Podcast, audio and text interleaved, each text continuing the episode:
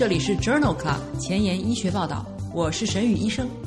每周五天，每天半小时，只讨论最新的顶尖专科文献，介绍给感兴趣的同行们。Journal Club 是双周刊，分十个专科话题。这一周五天分别是风湿免疫科、泌尿科、血液科、妇产科和儿科。别忘了关注公众号，订阅我们的节目哦。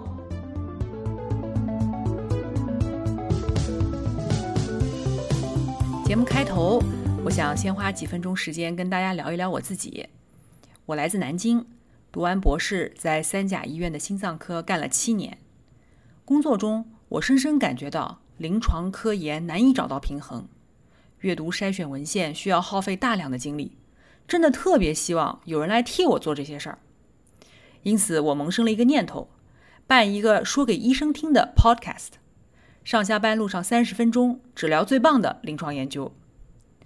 许多好朋友问我，每天一期，工作量这么大，不是有团队吧？哈哈，我是一个人的团队。我老公是外行，除了养家，还得义务的帮我编辑音频。每天的节目介绍十二篇文章，从选题、选稿、搜索文献、翻译、整理、录音、校对到宣传发布，都是我一个人，至少要花六七个小时。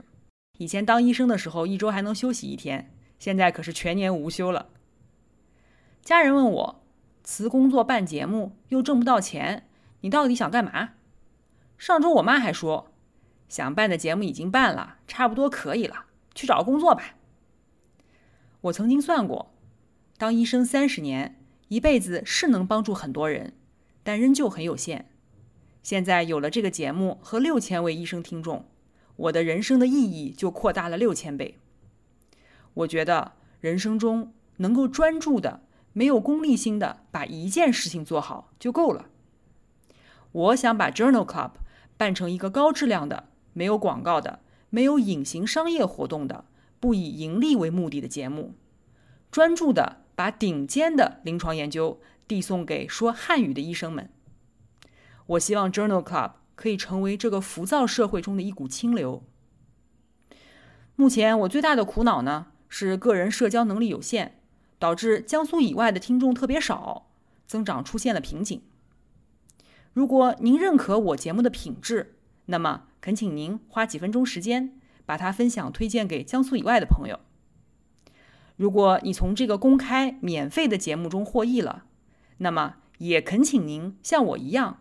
把知识无私的奉献出去，提高中国医生的眼界。宣传的成功与否，完全仰赖于您的努力。我负责把节目做好，你负责把节目推出去。在这里，我先提前说一句，谢谢你。今日头条：一，FDA 批准第一个口服治疗脊髓性肌萎缩的新药。二，Pediatrics。毛细支气管炎住院天数和结局之间的关系。三，Lancet，在婴儿期每日涂抹润肤霜可以预防湿疹吗？四，Nature Medicine，哮喘的农场保护效应与一岁时的肠道菌群成熟相关。五，JAMA 子刊，输入 ICU 的 COVID-19 感染患儿的特征。这里是 Journal Club 前沿医学报道，儿科遗传病星期五，Pediatrics Friday。我是主播沈宇医生，精彩即将开始，不要走开哦。今天的新药研发，我们来聊一聊利迪普兰。脊髓性肌萎缩也称为 SMA，特征是脊髓前角细胞及低位脑干运动核的变性，导致进行性的肌无力和肌萎缩。但不影响认知功能。最常见的 SMA 类型是由染色体 5q 上的 SMN1 基因缺失或者突变引起的，是一种常染色体的隐性遗传病。其疾病的严重程度通常与基因拷贝数呈负相关，与蛋白水平呈负相关。临床上分为四型：零型于出生前起病。一型于婴儿期起病，最常见也最严重。六个月内起病，通常两岁之前死于呼吸衰竭。二型和三型起病比较晚，严重程度比较低。四型成年起病，症状最轻，而且不影响寿命。影响疾病进展的药物包括2017年刚刚被批准的诺西那生，这是一种反异寡核苷酸疗法，鞘内注射给药，以及2019年批准的 AVXS101，这是一种携带 SMN 蛋白互补 DNA 的腺病毒疗法。需要静脉注射给药。今天和大家介绍的利迪普兰是第一个被批准的口服给药的 SMN2 的前体 mRNA 剪切修饰剂，能够增强 SMN2 替代基因产生全长功能性的 SMN 蛋白的能力。二零二零年八月，FDA 已经批准了利迪普兰用于治疗两个月以上的。SMA 的患者，最终导致利迪普兰被批准的两项二期临床研究尚未发表。下面的内容是我在 FDA 官方网站上找到的。第一项研究是一项开放标签的两部分的实验，纳入了出生以后二十八天到三个月起病的一型 SMA 患儿。第一部分的二十一人被纳入了高剂量和低剂量组，患儿平均两个月时起病。入组的时候，平均年龄六点七个月，百分之七十一为女性，亚洲人占五分之一。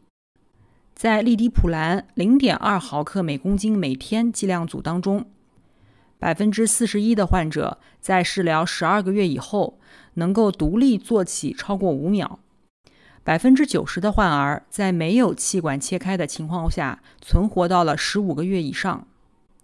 当治疗二十三个月以后，百分之八十一的患儿在没有气管切开的情况下存活到了二十八个月以上。第二项临床研究主要纳入的是二到二十五岁起病的二型或者三型的 SMA 患者，其中一半为女性，五分之一为亚洲人，百分之十四处于非卧床状态。在基线时，这些患者的运动功能评分为四十六分。上肢运动功能评分为二十分，有三分之二存在脊柱侧弯。在治疗十二个月以后，运动功能评分显著改善。这两项临床研究结果支持利迪普兰用于治疗两个月以上的 SMA 患者，并且似乎支持尽早开始使用利迪普兰。今天的临床实践。我们来聊一聊婴儿和儿童的毛细支气管炎。毛细支气管炎属于下呼吸道疾病，是导致婴儿和两岁以下儿童住院的主要原因之一。特点是上呼吸道症状，继而出现下呼吸道感染伴炎症，并引起哮鸣音和或失落音。毛细支气管炎通常由于病毒感染，偶尔由于支原体或者细菌感染。对于幼儿，毛细支气管炎的临床综合症可能与病毒诱发的哮喘相重叠。重症毛细支气管炎表现为呼吸困难、低氧血症、呼吸暂停和或急性呼吸衰竭。非重症的毛细支气管炎的婴儿和儿童主要给予门诊支持治疗，比如充分补液，缓解鼻塞症状，而且检测疾病是否进展。重症的毛细支气管炎患儿需要住院，但是不常规使用吸入性的支气管扩张或者是糖皮质激素。可能有效的治疗包括加温加湿高流量鼻导管吸氧和持续气道正压通气治疗。在二零二零年十一月份的《Pediatrics》杂志上发表了一篇前瞻性的研究。毛细支气管炎的症状通常在第三到第五天达到高峰。这一项多中心前瞻性研究的目的是确定入院时疾病天数、住院时间与接受正压通气以及总咳嗽时间之间是否有关系。纳入了两岁以下的毛细支气管炎的患儿，一共七百多人，平均入院的病程是四天。研究发现，入院时疾病天数与住院时间无关，与正压通气或者是总咳嗽的时间也没有关系。此外，出院时再入院的患者与没有再入院的患者疾病天数也没有差异，分别为五点九天和六点四天。出院以后的咳嗽持续时间中位为六天，百分之十四的患儿咳嗽持续十四天以上。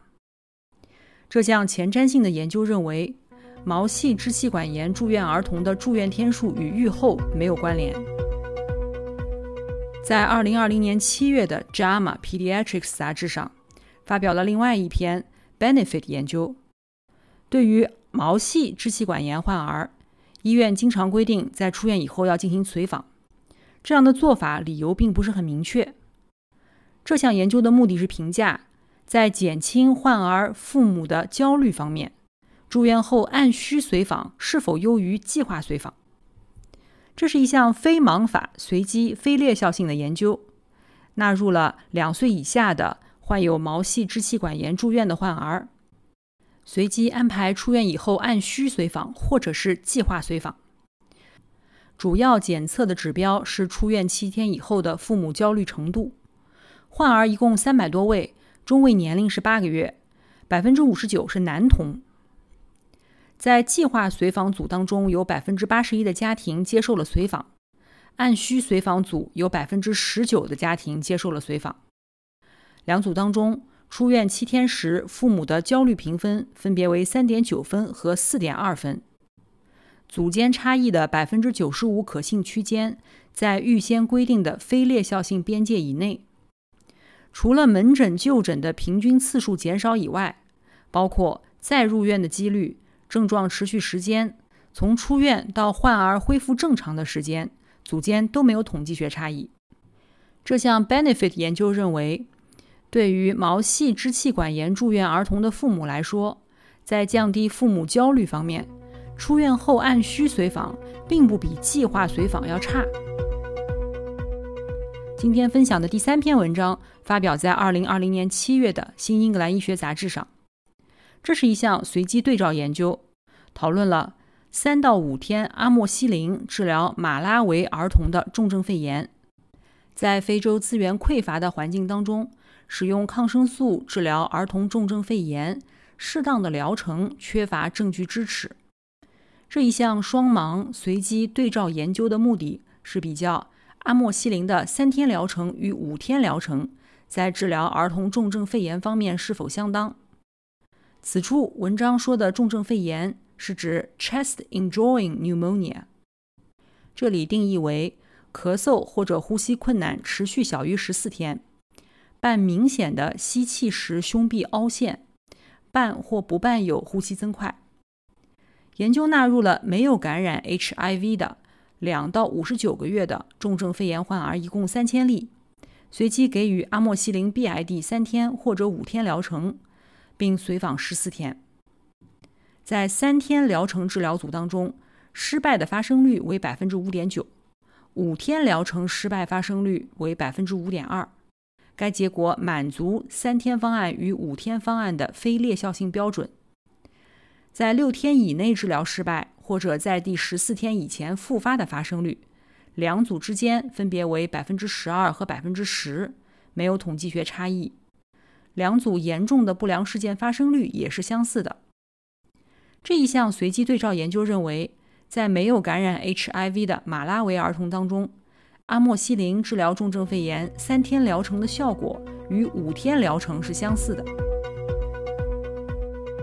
今天介绍的最后一篇文章，同样也是来自于二零二零年七月的《新英格兰医学杂志》上。WHO 建议对肺炎伴有呼吸急促的患者进行口服阿莫西林治疗，但是实验数据表明，使用和不使用阿莫西林可能结局差不多。这是一项双盲随机安慰剂对照的非劣效性研究，称为 RETAP 研究。研究对象是巴基斯坦低收入社区的二到五十九个月的非重症肺炎患儿，随机分入阿莫西林三天治疗组和安慰剂组。在研究当中，阿莫西林的治疗剂量如下：四到十公斤，五百毫克 Q 十二 H。十到十四公斤的患儿，一千毫克 Q 十二 H；小于二十公斤的患儿，一千五百毫克 Q 十二 H。治疗三天以后，安慰剂组的治疗失败发生率为百分之四点九，阿莫西林的治疗失败率为百分之二点六，差值具有统计学意义。意向治疗分析的时候，结果也是相似的。发热和喘息的存在可以预测治疗失败。为了预防一次治疗失败，所需治疗的病例为四十四例，两组间都有一例患者死亡。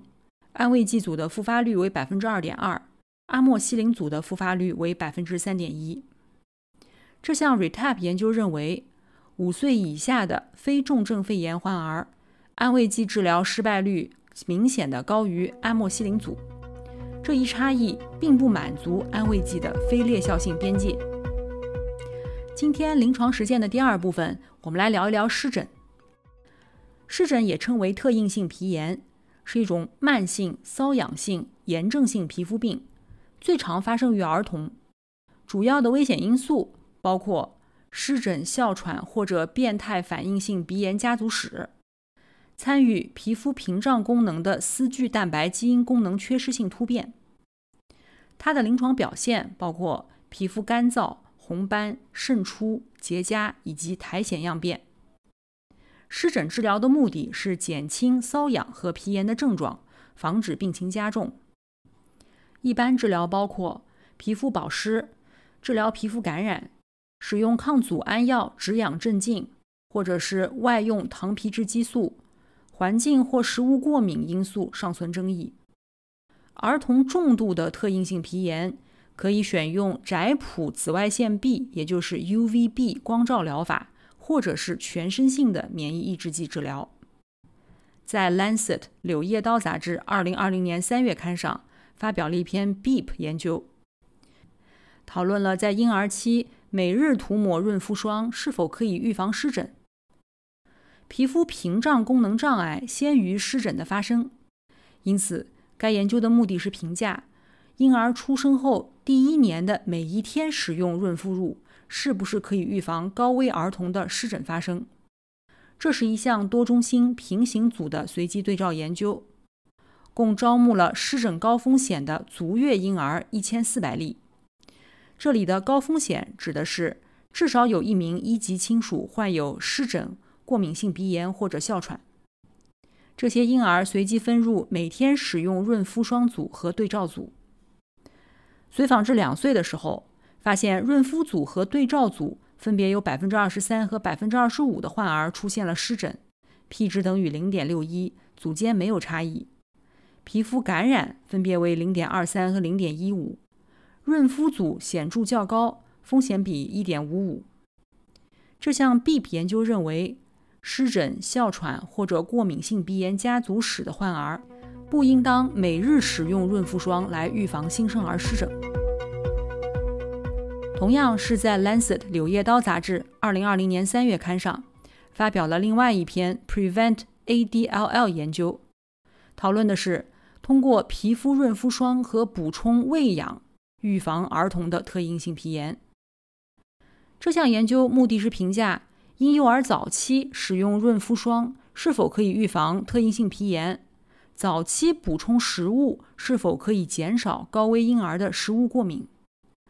这个研究当中招募了近三千例孕妇，分别分入无干预组、润肤霜干预组以及早期添加辅食组，或者是皮肤和食物联合干预组。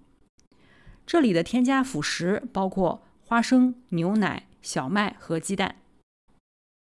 在非干预组、润肤霜组、添加辅食组和皮肤食物联合干预组当中，特应性皮炎的发病率分别为百分之八、百分之十一、百分之九和百分之五，组间没有统计学差异。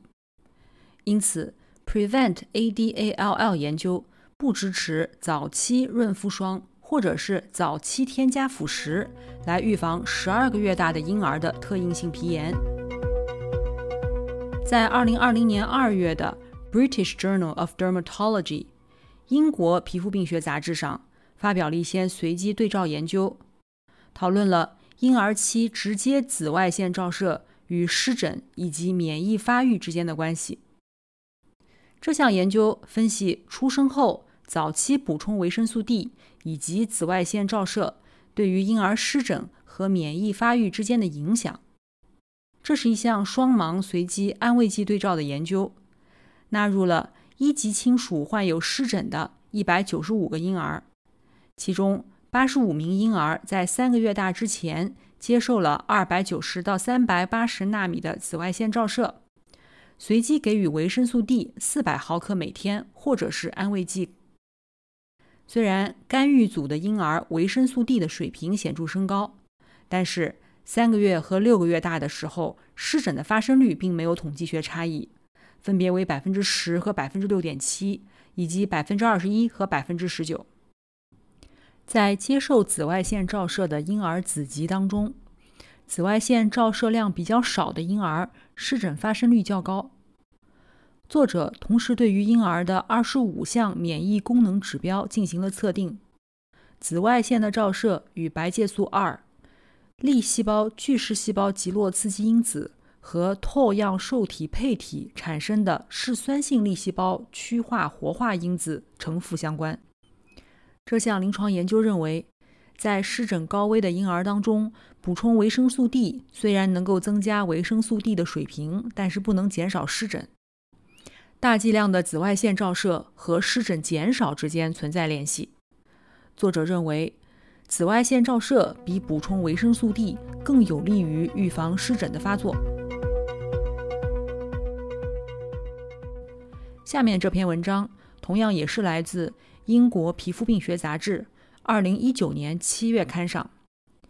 这项研究称为 EAT。一些研究已经证实了水的硬度和湿疹之间有联系，然而缺乏在早期生活中的纵向数据。这项 EAT 研究旨在评价水的硬度是否与婴儿湿疹和皮肤屏障功能障碍的风险增加有关，而且评估了丝聚蛋白 FLG 功能缺失变异对于这种关系的影响。这一项纵向分析纳入了三个月大的婴儿一千三百名，有百分之五十八的婴儿在三岁以前发现了湿疹。婴儿暴露于较硬的水。和较软的水的时候，湿疹发生率并没有统计学差异。但是，丝聚蛋白功能缺失突变儿童当中，当暴露于硬水时，湿疹发生率显著增加，风险比为二点七二，而且表皮的水分丢失更多。这项 EAT 研究认为，水的硬度与丝聚蛋白突变在婴儿湿疹发育过程当中有着相互的作用。今天要分享的最后一篇文章，也是来自于英国皮肤病学杂志。湿疹与情绪行为问题在儿童时期非常普遍，但是它们之间的相互关系尚不清楚。这一项 Generation R 研究讨论了从出生到十岁的湿疹与情绪行为问题之间的双向联系。这是一项前瞻性的人群为基础的队列研究。纳入了五千多位参与者。与从来没有患过湿疹的儿童相比，所有湿疹的表型在十岁时都与更多的内在问题和注意力问题相关。早期短暂性湿疹的儿童在十岁时攻击性的行为出现更多。双向分析显示，零到二岁发作湿疹与三到六岁和十岁的时候。出现更多内化性和外化性问题相关。相反，只有零到两岁的内化性问题与十岁时湿疹风险增加有关。这项 Generation 二研究认为，湿疹表型与学龄期更多的躯体症状和注意力问题密切相关。早期短暂的湿疹与攻击性行为相关。今天的前沿医学。我们来讨论一下哮喘的农场保护效应。这篇文章发表在二零二零年十一月份的《Nature Medicine》Nature 子刊上。在农场长大的儿童不易患哮喘，这被称为农场保护效应，但是机制不清楚。该出生队列研究对于农场长大的二到十二岁的婴儿的肠道菌群进行了分析。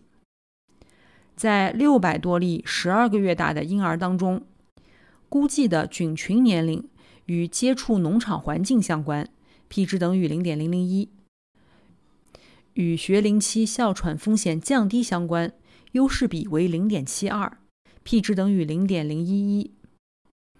估计的菌群年龄介导了约百分之十九的农场保护效应。在一个一百三十八例的参与者的病例对照研究当中，作者发现哮喘的发生与以下的因素呈反相关：一、粪便丁酸优势比零点二八，预测的丁酸盐产生的细菌种类优势比为零点三八；三、相对丰富的乙酰辅酶 A、乙酸辅酶 A 转移酶基因编码。这是一种丁酸盐代谢过程当中的主要酶，优势比为零点四三。这一项 Pasteur 出生队列研究认为，胃肠道菌群可能通过代谢产物实现了对哮喘的保护作用。这一研究支持在人体内存在肺肠轴的概念。今天的最后一个板块是 COVID-19，我们来了解一下。收入 ICU 的 COVID-19 感染患儿的病例特征。这篇文章发表在了《JAMA Pediatrics》杂志2020年12月刊上。这是一篇横断面的研究，分析了美国和加拿大的 COVID-19 感染儿童早期感染特征，以及合并症、疾病严重程度、治疗干预措施、临床轨迹以及结局。这项横断面研究包括了四十六个 ICU 中心、四十八名 COVID-19 的患儿，其中一半为男性，平均年龄十三岁。在这些患儿当中，百分之八十三存在显著的合并症，其中百分之七十三出现了呼吸系统症状，百分之三十八需要有创通气，百分之二十三有两个以上的器官功能衰竭，有百分之二需要体外膜肺。